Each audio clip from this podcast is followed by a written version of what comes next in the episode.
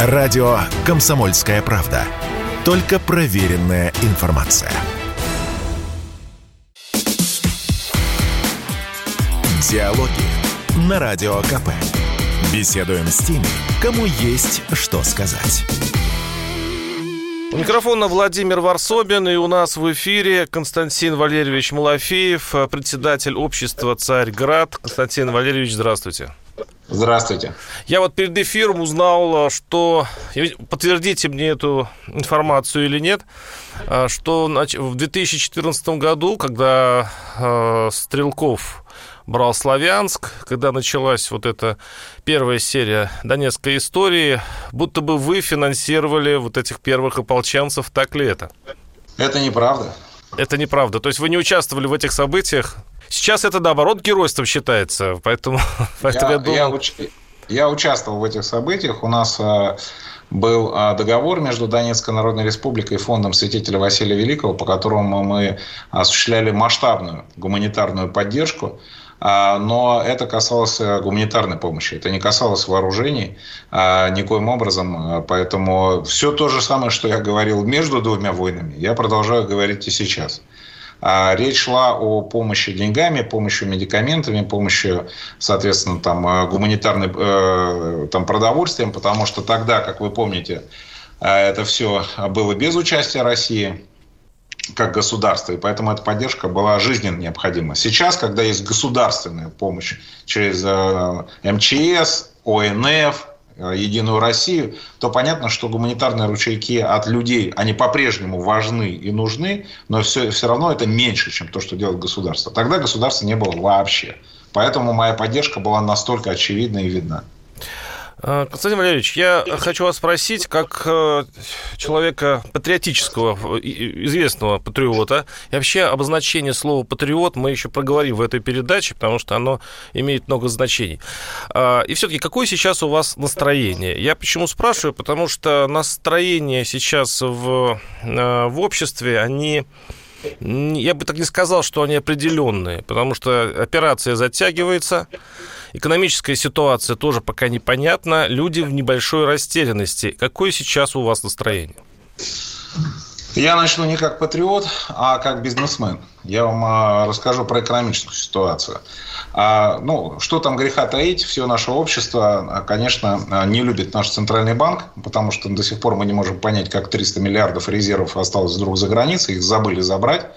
А, соответственно, перед началом этой гибридной войны с Западом, в которой не прекращалась в течение 8 лет, а сейчас вступила в фазу, когда они поставляют летальные вооружения и фактически участвуют на стороне Украины. Если бы они не участвовали, понятно, что сопротивление закончилось бы на той самой первой неделе. А вот э, то, что касается экономики, у нас есть радостная весть с вами. Не потому, что наш центральный банк или наши финансовые власти прозрели, а от того, что американцы, соответственно, сами заблокировали нам доллар – то вот как у нас раньше было? То, что мы зарабатывали на продаже наших нефти и газа, шло неминуемо в финансирование американской экономики. Мы на это покупали доллары или казначейские обязательства в долларах. Это было в среднем на 100 миллиардов долларов в год. То есть больше, чем 10 триллионов, 12 триллионов практически рублей. А сейчас, потому что они не берут наши деньги, эти 10 триллионов останутся в стране. Поэтому в экономическом смысле нас ждет с вами небывалый год с точки зрения наших доходов. То, что раньше бы было заморожено на Западе, теперь не заморожено не потому, что мы такие умные, а потому что они не берут. По этой причине в экономическом смысле у нас все будет хорошо, как минимум год, потому что потом наступят уже инфраструктурные последствия, потому что эти деньги надо инвестировать в страну, в новое производство, в открытие рабочих мест, в новые дороги там, и так далее. Поэтому это про экономику. Может быть, с точки зрения того, что люди опасаются и много читают, не вылазят из смартфонов, у них создается такое ощущение. Но, в общем, рабочие места не сокращаются, зарплаты не падают, никого не увольняют. Поэтому, если посмотреть на дело трезво, то можно увидеть, что все у нас хорошо. Намного лучше, например, чем в Европе. Потому что у нас все-таки есть наше собственное природное богатство, а у них наше природное богатство, которое мы им теперь поставляем не очень регулярно. А возвращаясь э, теперь к самой операции. А я считаю, что для того, чтобы у нас у всех было одинаковое эм, впечатление, мы должны э, все-таки громко объявить о том, что это война не с Украиной, А это война с коллективным Западом, с НАТО. Об этом и говорят Потому... наши пропагандисты. Они, они, они любят эту об мысль. Об этом надо сказать не на уровне пропагандистов. На этом, об этом, мне кажется, пора говорить выше. Потому что по, если мы понимаем, вот, что это война священная, глобальная и, самое главное, затрагивающая каждого из нас. Что нет такой возможности, что а если бы мы ее не начинали, все было бы хорошо. Нет, они к этому вели оторванную у нас, отторгнутую у нас Украину, распропагандировав и зомбировав население там за 8 лет, превратив их в таких вот, значит, оголтелых русофобов, они шли к этой войне. И мы в этой войне оказались бы в любом случае. Посмотрите, как они готовы. Посмотрите, как у них готово все. От поставок вооружения до пакетов экономических санкций. Собранных давно и давно подготовленных. Поэтому вот если мы понимаем о том, что в эту войну нельзя избежать, и что эта война, это война для нас как Великая Отечественная, то мы тогда одинаково к ней должны относиться. А, и в этом случае да. мы, конечно, должны понимать, что э, победа означает не только ситуацию на фронте на Украине. Она означает и победу над нашим глобалистским подпольем здесь, в России. Константин Ильич, я все-таки э, должен задать эти вопросы, коль мы э, пытаемся объединиться, чтобы все слои общества, которые любят страну, мыслили, ну, примерно схоже, я уж не говорю одинаково, что мыслить одинаково это звучит даже противно, но хотя бы хотели бы одно и то же. Вопрос такой, этично ли с точки зрения этики, с точки зрения правды, гуманности, нападать на соседнюю страну, с мирными же, э, э, с гибелью мирных жертв, ну, мирных людей, и при этом говорить, что мы несем добро, мы несем свет, и мы несем некую истину. Вы говорите, что если бы мы не напали, напали бы на нас. Но пока мы этого не произошло, пока мы не, на нас не напали, получается, агрессоры – это Россия. И этот вопрос мучает очень многих. Как на него ответить? А ответить на него а, надо искренне и прямо. А, а правда, она всегда звучит сильнее, чем любая выдуманная конструкция. Мы находились в войне с Западом с 2014 года. А командующий, например, кибервойсками, если такие войска в Соединенных Штатах, Кит Александр объявил эту войну в 2015 году. Он официально сказал, что мы находимся в кибервойне с Россией. А кибервойна означает много чего. Это ну, использование... Ну, кроме крови, да. А, ну, почему же кроме крови? А, крови это тоже касалось. Возвращаемся к Донбассу. Потому что в данном случае на Донбассе э, мы же далеки с вами от идеи о суверенитете Украины или о том, что они не находятся под прямым спонсорством американцев, англичан, их спецслужб и их э, финансирования. Поэтому они воюют с нами руками украинцев, ну, таких же русских, как и мы, хороших воинов. А, они путем разжигания братской ненависти между украинским и русским народом, вот сделав этих закоснелых русофобов из украинцев, они эту войну ведут с 2014 года. И иллюзия, что если мы на э, центральных каналах каждый день об этом не говорили, что этой войны нет. Она есть. И она не состоит только из Скрипалей. Она и не только из-за химической атаки в Сирии. Они находятся с нами в войне с того момента, когда они объявили в 2011 году, что возвращение Путина к власти с их точки зрения невозможно, нецелесообразно. Сам вице-президент Байден приезжал, встречался с Медведевым и говорил об этом. Кстати, давайте знаем. все-таки честно, все-таки мы говорим о войне не умозрительной, а реальной, с э, выстрелами, танками, э, с ракетами и э, все-таки переход границы чужой страны. Ну, оно международно считается другая страна. То есть не та, которая кибервойна, не та, которая была кем-то объявлена, не та, которая э, идеологически велась. А вот настоящая, кровавая, которая э, с мясом, которая с взорванными домами. Вот я про эту а войну. Вы, а вы дома, мясо и людей Донбасса не считаете за людей? Считаю, конечно. А они не гибли эти 8 лет? Гибли. Ну так кто это И начал? что? Давайте умножим. Я Нет. просто хочу понять. Понимаете, мы сейчас пытаемся найти какую-то нравственную категорию. То есть мы вы, за вы, эти э, жертвы сейчас, умножаем эти жертвы сейчас, на украинские жертвы. То есть мы, мы плодим сейчас, войну, увеличим ее размерах. Вы сейчас спросили, кто агрессор. Я вам отвечаю, что агрессором явился киевский режим в тот момент, когда он на своей тогда еще территории, соответственно, начал а, нелегитимный. До избрания Порошенко нелегитимный киевский режим. Но Россия признала его? Он-то? Нет. Ну, как? Россия признала Порошенко. А э, три месяца, февраль, э, март, апрель и май, март, апрель и май 2014 года никакой власти не было легитимной в Киеве. Янукович бежал, Порошенко не был избран. Соответственно, хунта руководила государством. И эта хунта напринимала много э, дискриминирующих русское население законов. И эта хунта объявила войну на Донбассе. И эта хунта без суда и следствия, соответственно, стреляла тогда по людям, уничтожала их и даже в самом Киеве. Они начали эту войну. Затем народ Донбасса, я напоминаю просто хронологию, чтобы было понятно, кто агрессор. Народ Донбасса, народ... который находится ну, в Украине. Да, но народ Донбасса проголосовал за свою независимость. И он проголосовал на референдуме в строгом соответствии со всеми правилами ООН. Который и Россия этот признала только сейчас. проводился на территории обо, обеих областей, Луганской и Донецкой. И это его право на независимость не было признано не официальным киевским правительством, а хунтой, которая сама была никем не признана. Мы сейчас прервемся и э, перейдем все-таки к, к тому, что делать сейчас и почему э, именно спецоперации решаются вот это серьезная проблема. Если тебя спросят, что слушаешь, ответь уверенно. Радио «Комсомольская правда». Ведь Радио КП – это истории и сюжеты о людях, которые обсуждает весь мир.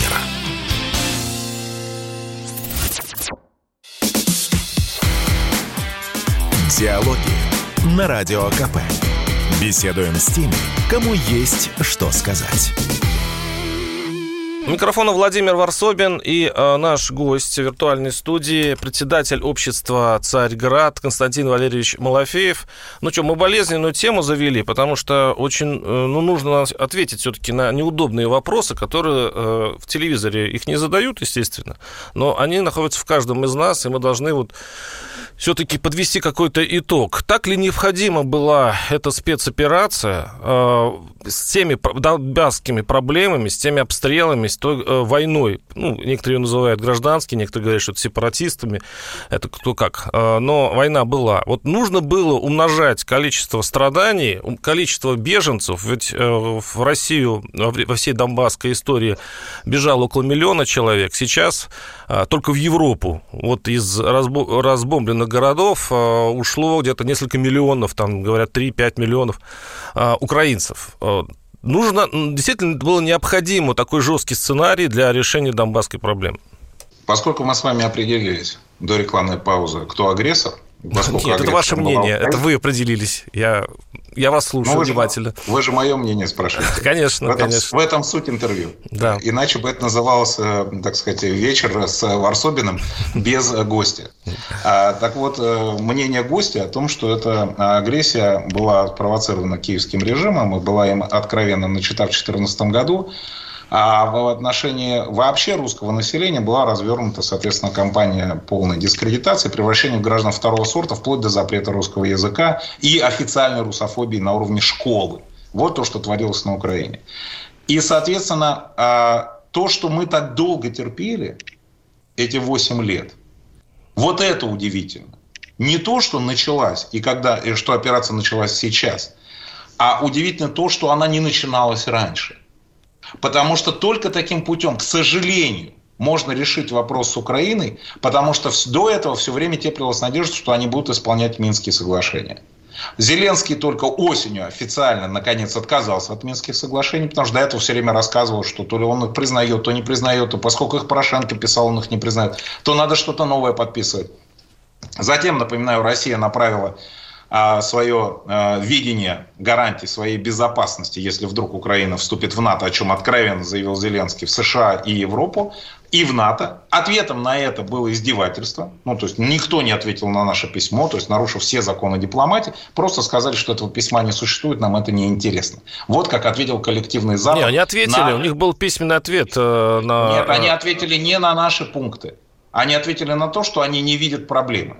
Ну. А мы ждали а, а, э, и по дипломатическим правилам отвечать надо на то, что тебя спрашивают. Да, это не привоз. Здесь нужно было ответить на то, что мы спросили. Нам ответили издевательством, что у нас не признают собеседника. Ну, и по этому причину нам оставили только один а, выбор, потому что в ином случае перед нами была Украина, которая готова вступить в НАТО, где, как мы сейчас видим, были очень подготовленные, соответственно, и спаянные с НАТО а, спецслужбы, войска, полигоны. Все это было уже подготовлено. И сколько мы еще должны были ждать до того, когда все это обернется против нас? Превенти... Учитывая, что Превентивный удар, мы говорим о превентивном прямо, ударе. не собирается этого делать. Превентивный удар. Именно так, потому что в ином случае этот удар был бы а, по нашей Орловской, Белгородской, Брянской, Курской иным областям. А скажите, пожалуйста, а, ну мы сейчас вернемся все-таки к, э, к числу жертв и крови, но даже если исходить из этой логики, после того, как э, началась спецоперация, в НАТО вступят, явно уже вступят, это уже, в общем, решенный вопрос, Финляндия и Швеция. Это как минимум.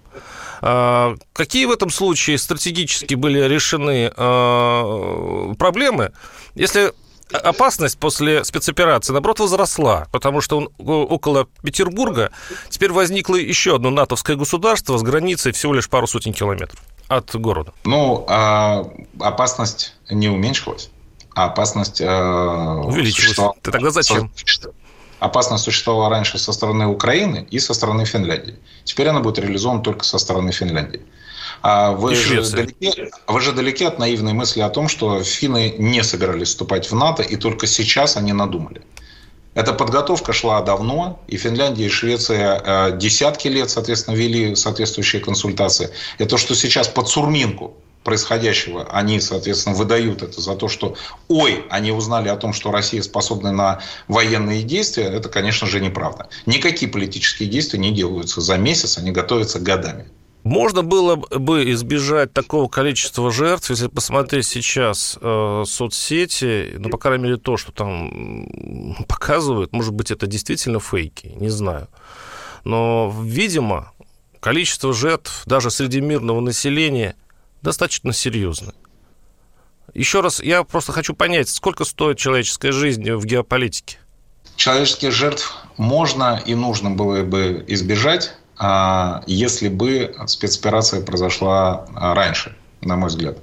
Потому что того уровня а, милитаризации, напичканности оружием, ненавистью, нацистскими батальонами, которые есть сейчас, раньше не было. Объясню.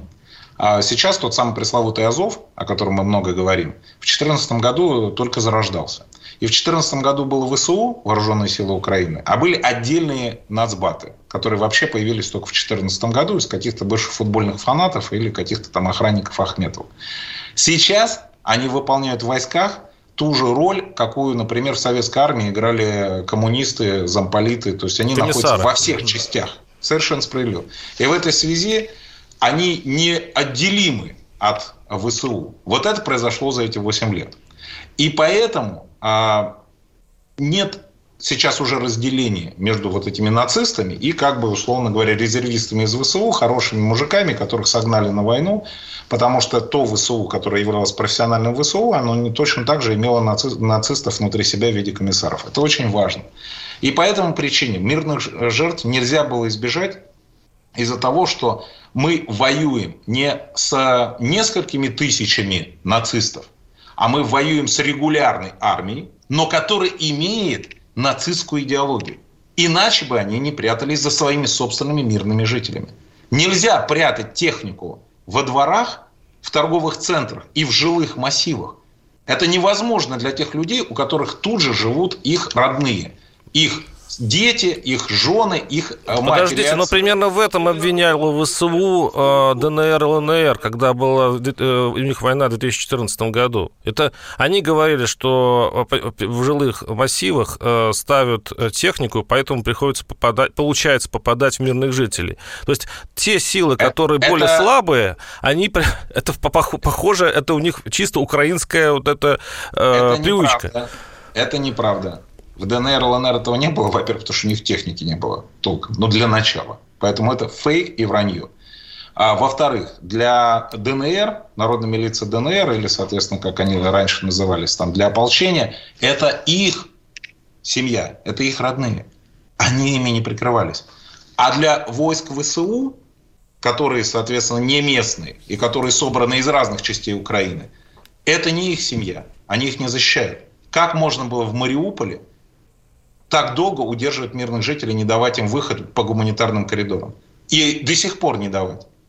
Почему они все гуманитарные коридоры в сторону России закрывали? Еще когда гуманитарные коридоры были из Харьков, из Сум и так далее. Это для них не родные люди. Им плевать. В ДНР никогда так не поступали. За 8 лет, уверяю вас, при количестве желающих иностранных журналистов или украинской пропаганде, которая хотела бы найти Доказательства этого они бы нашли. Но это была риторика украинской стороны. Я просто вспомнил, что примерно так же говорили э, официальный Киев по поводу войны 2014 года. Обвинения были примерно схожи. А было ли э, ожидаемо со стороны... Э, то есть Кремль просчитывал такую последствия первой фазы спецоперации, просто многим показалось, что э, так как танки не встретились с цветами, это было большой неожиданностью для Москвы, и вообще в, в России потеряла достаточно большое количество жертв, э, думая, что э, эта операция пойдет по другому сценарию. Ну, я не Кремль, поэтому за Кремль ответить не могу. Пожалуйста, спросите лучше уполномоченных лиц. А моя экспертная оценка совпадает с вашей. Я считаю, что, конечно, да. Иначе нельзя объяснить э, вообще вот эту как бы, военную стратегию, кроме того, что был расчет на то, что наши растянутые коммуникации будут в безопасности, потому что мы будем действовать на дружественной нам территории. Ну, это, а, черт ну, возьми, говорит, о, ну, это что, проблема в профессионализме? Ну, если такая очень важная для страны операция проводится вот примерно вот так вот, это пугающе.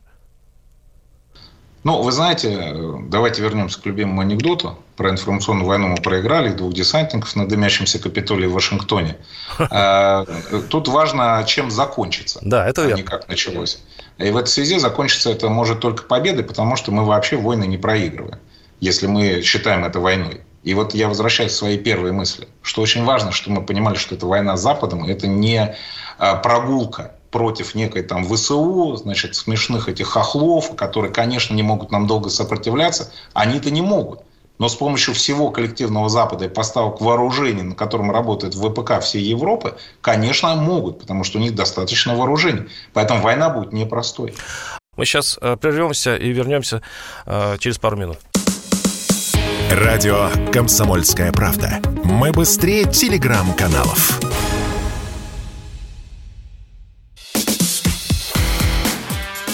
Диалоги на Радио КП. Беседуем с теми, кому есть что сказать. У микрофона Владимир Варсобин, и с нами председатель общества «Царьград» Константин Валерьевич Малафеев. Мы вот приближаемся к теме, очень важной, мне кажется, а, что будет дальше между российским и украинским народом, как мы будем лечить эту рану. А, и я хочу спросить Константина Валерьевича, как быть э, с тем, что в Раду прошли, не прошли даже националисты, то есть народ до операции украинский голосовал против национализма, и сейчас все вот так перевернулось, и народ стал другим. Вы знаете, э, в гражданской войне 17-21 э, годов, э, сто лет назад, активное участие принимали ну, процентов 5 населения. При этом именно эти 5 на стороне белых, красных, там, зеленых, махновцев, на Украине именно. А, и именно они решали судьбы Украины. Остальные 95% населения, независимо от того, что они там считали и как бы они проголосовали, если было, были какие-то там выборы на Украине 1918 года или 1920, их никто не спрашивал. Вот так, как эти 5% между собой, там, у кого больше тачанок и бронепоездов, ситуацию решили, так, собственно говоря, судьба Украинской СССР потом и состоялась. Так же и здесь. Когда начинаются военные действия и говорят пушки, вот эта вся демократическая история, она вся отпадает.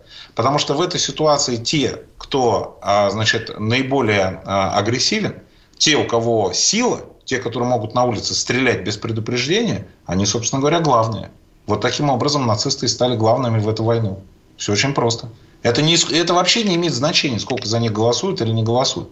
Главное то, что сейчас есть война, и они ходят с оружием по улицам. И если ты хочешь быть крутым, ну, например, мы говорим о молодежи, то в таком случае, пожалуйста, бери автомат и записывайся к ним. Ты точно будешь крутым, ну, какое-то время, до тех пор, пока, соответственно, ты не встретишься с э, ВДВ Российской Федерации, там, спецназом ГРУ или кадровцами. А какое будущее, получается, мы готовим э, Украине? Есть разные мнения, потому что сигналы сверху очень туманные и странные. Это порождает э, большую творческую... Э, пробуждает творчество в наших аналитиков. Некоторые говорят, что Украина вообще перестанет существовать как таковая. Как вы видите ее будущее? Мое мнение ярко выражено. Э, я имперец и считаю, что все, что произошло на территории Российской империи после революции, большим недоразумением с точки зрения географии. По этой причине, конечно, Украина ну, исторически это малороссийские, новороссийские э, губернии, э, которые в советское время э, лучше всех финансировались в Советском Союзе, потому что мы имели целых двух генсеков с Украины, которые направляли туда, соответственно, большие объемы бюджетного финансирования Хрущева и Брежнева.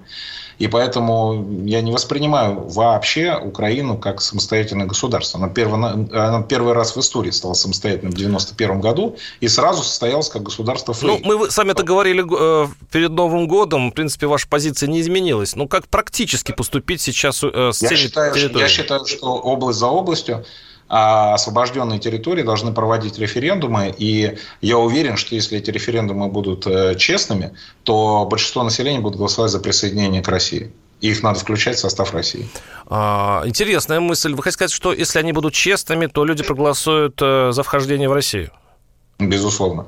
Если Или это будут... то население, Если... которое останется просто на этих территориях, проголосует за Россию? Потому что э, просто до, до этого, пять минут назад, вы говорили, что демократические вот эти вещи, они отпадают при войне. И, э, разумеется, когда, разумеется, когда война закончится. Безусловно, это не надо проводить сейчас, э, когда... А как вы переформируете говорят, мозг э, э, украинского избирателя, если честные будут референдум, чтобы он сейчас с позиции «проклятые русские идут» переметнулся на позицию «да лучше войти в Россию, я люблю Русь». Вот как это можно перекодировать я, я, людей? Я бы не использовал слово «переметнуться», я бы использовал ваш второй глагол «перекодировать». А, слишком много было пропаганды. Надо дать возможность посмотреть на то, на то как люди в России живут. Ну, вот как люди живут в России. А ведь дело в том, что ДНР и ЛНР были плохими витринами, потому что это не была Россия. Да, и люди там жили тяжело. А вот Крым – это витрина. И если вы сейчас спросите жителей Мариуполя, а вот там мои, много моих собеседников прямо сейчас находятся в Мариуполе или приехали из Мариуполя, и они немедленно отвечают, что если как в ДНР, мы не хотим. А если как в Крыму, мы хотим. А вы знаете, какая зарплата в Крыму? Зависит у кого. Да, ну средняя зарплата в Крыму. Одна, одна из самых низких в России. И независимо от этого, это лучше, чем на Украине. Ну, сейчас вот особенно, это... да. То есть вот в этой... И до, этого, и до этого, да, вот в этом правда. Дело в том, что Россия – это авторитарная, государство с очень сильным государственным аппаратом. И поэтому в России возможно действительно заниматься социальной политикой в отношении населения, а не только олигархов. А мы уже давно забыли про российских олигархов. Вон их сейчас раскассировали с их да, яхтами, дворцами, и как-то мы не видим сопротивления. А где их возможность оказать сопротивление, как рассчитывали западники, когда пытались их купить? Нет у них такой возможности, потому что у нас сильное государство. А на Украине государство принадлежит олигархам. Ну, в том, в чем не касается большой политики, там американцы рулят. И олигархи там чувствуют себя вольготно и прекрасно. А народ чувствует себя по-другому. Поэтому в этой связи и э, такие популистские движения, как «Слуга народа», когда, соответственно, Зеленский пришел к власти, он на чем пришел? На антиолигархических лозунгах. О чем был сериал «Слуга народа»? Об антиолигархическом перевороте в пользу народа. Что мы видим в результате? Мы видим тех же Ахметова, Пинчука, Коломойского на своих рабочих местах. Э, другими словами, получается, что Украина как такового существовать не будет, просто будет вхождение областей в Россию, да? Это было вот так, наверное. Это мое мнение. Я, я по-вашему имею, да, да я считаю, что это единственно правильный вариант.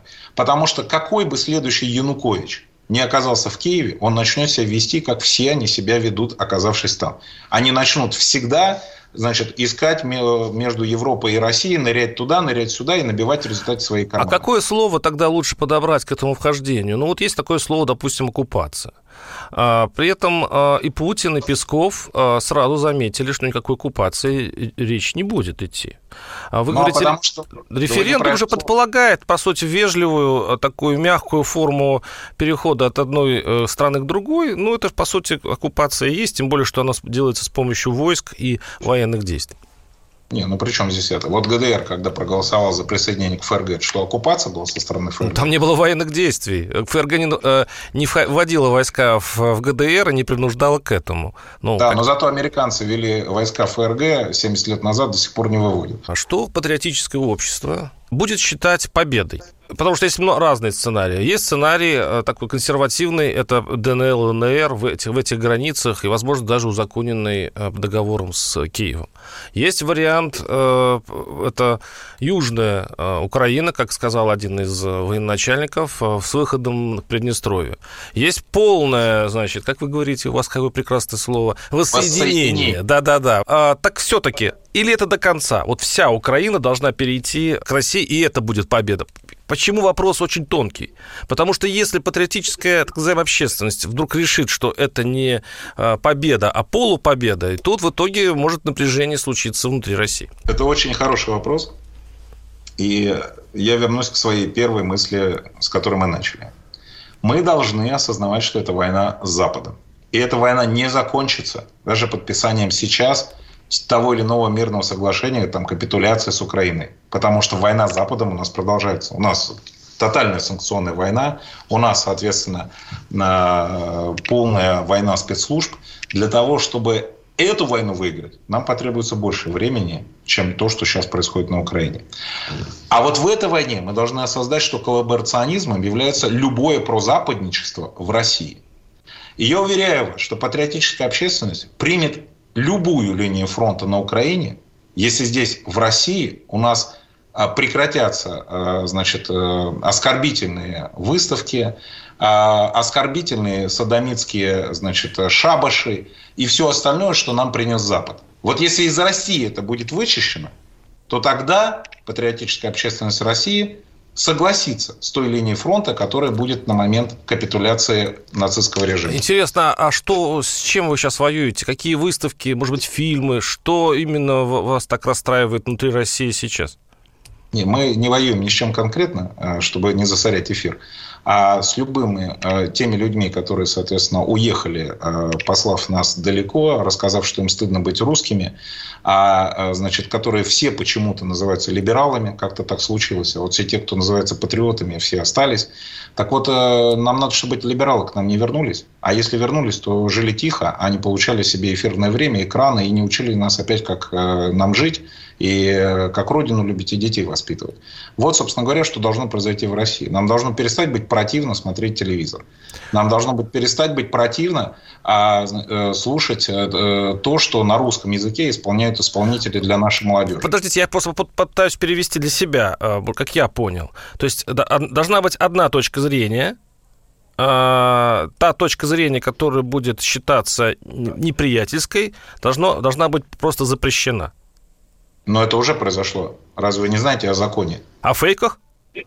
Закон о фейках. Но фейк – это непроверенная информация. То есть, если я Нет, скажу... Если еще, да, есть, а еще еще? Закон, есть еще закон о недопустимости дискредитации вооруженных сил. Тоже верно, да. да. Но мы вот же... это именно оно. Но это если именно... не будет уже вооруженных действий, то получается и, фей, и закон о фейках потеряет свою актуальность. И по поводу вооруженных... Не совсем, не совсем так. У нас останутся у нас останется гибридная война, а я бы все равно возвращался к этому тезису, потому что в информационном обществе, когда наше сознание слишком зависит от смартфона и того, что мы там читаем, военные действия действительно ведутся везде. По э, территории, э, где стоят э, вышки связи и где берет мобильный телефон.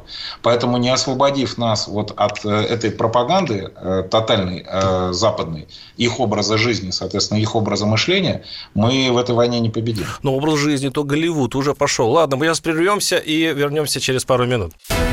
Радио «Комсомольская правда». Никаких фейков, только правда. Диалоги на Радио КП.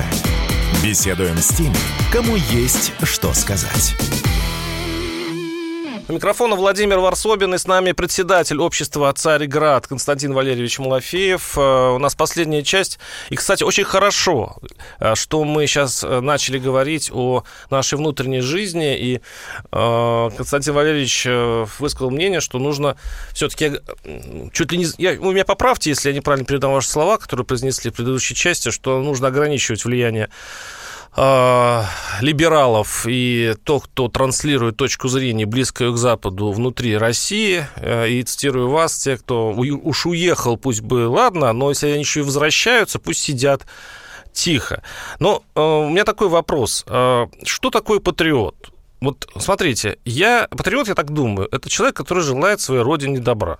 Почему-то э, у нас в России э, говорят о том, что есть, считается, что патриот это ну, вот те, которые за власть, те, которые имеют вот схожую с вашей точки зрения, вашу идеологию. А те, кто говорят о том, что, в общем-то, страна идет куда-то не туда, и что мы свернули на развилке истории в губительную сторону, и все это может нам сильно аукнуться как государство, и вообще те, кто считает жертвы, считает убытки, считает, как э, страна вообще вылезет из этой ямы, не вылезет, вот они почему-то не патриоты, хотя на самом деле эти люди тоже беспокоятся за свою страну, но по-своему. Они тоже ее любят и тоже хотят его что-то хорошее. Как вам кажется, почему э, слово патриотизм у нас присвоено определенной части общества, я считаю? И не надо ли все-таки смотреть на критиков власти, на критиков вот даже э, сегодняшних действий ее, но все-таки более внимательно, потому что в каждой критике есть, э, возможно, доля разума? Вы неправильно э, употребляете слово патриот, и вы дали неверное определение. Пожалуйста. Патриот э, это не тот, кто любит э, Россию, потому что любить можно по-разному. И у каждого своя степень любви. И кто-то говорит, что любовь, что я забочусь, а кто-то говорит, что любовь, что я критикую, кто же тебе еще правду скажет. Патриот – это тот, кто готов умереть за Родину. Вот если вы готовы умереть за Родину, то можете критиковать ее сколько угодно. А если вы хотите э, в комфорте жить вдали от Родины, или, соответственно, на самом деле вы беспокоитесь за то, что случится с вашими заработками здесь, э, и как бы налоговая так не брала больше, чем нужно – то это не патриотизм. Это просто вы за свой комфорт печетесь. У римлян, авторов термина патриотизм, это означало именно то, о чем я говорю. Поэтому если человек понимает, что он готов, если понадобится за родину, погибнуть, вот эту, не обсуждая. Я, например, имперец-монархист, я люблю Российскую империю или Московское царство. И моя идеальная Россия, она вот там. Или в будущем, похожая на ту. Но именно за эту конкретную сегодняшнюю Российскую Федерацию, если будет нужно, я тоже готов пойти на фронт. Просто толку от меня на фронте меньше, чем здесь, в данный момент. Ну, если вы тоже готовы, Кого то готов? вы имеете право критиковать власть как угодно. Это патриот со своей точки а зрения. Подождите, я не пойму. Вы хотите сказать, что, вот условно говоря, какой-нибудь критик режима э, в случае, если вторгнется какое-нибудь войско в Россию, и он как Великую Отечественную войну не пойдет на фронт, а вы знаете, а вот сколько этом... ваших оппонентов, на самом деле, так. вы сильно удивитесь которых вы называете предателями и прочее, возьмут шинели и пойдут. Я, кстати, таких очень много знаю. И вообще, мне кажется, это вообще не влияет на идеологические какие-то разногласия. Ну, просто люди, которые готовы защищать свою родину. А потом дальше уже можно посмотреть, а как ты относишься к Путину, как ты относишься там к Байдену. Это уже следующие а, слои. А, а, а, вот, а вот сейчас эти люди, которые возьмут шинели, пойдут на фронт. Они что-то делают для помощи своим согражданам в Белгородской, э, соответственно, Брянской, э, Ростовской областях. Гражданам России, э, беженцам из ДНР. Они уже сейчас помогают, эти люди, которые, если что, в гипотетическом будущем возьмут шинель. Или они сейчас занимаются тем, что у них есть много времени на диване для того, чтобы... Подождите, написать... диванные патриоты из того и с другого лагеря, они об, о, обе части совершенно ничего не делают и просто трясут языками. Это наш такой киберспорт спорт э, Нет, такие, такие, такие патриоты не патриоты. Если Это верно. прямо сейчас, когда идет война, ничего не делает, а неважно, какими громкими словесами он сотрясает. Я, кстати, вот мы тут с вами сходимся практически э, полностью. Э, напоминаю, что у нас в студии, в виртуальной студии Константин Валерьевич Малафеев, председатель общества «Царь Град». И тот редкий случай, когда наши определения патриотизм где-то приблизились. Но опять-таки, что делать с вашими оппонентами? Вы говорите, что те, кто уехали, им лучше вообще не возвращаться.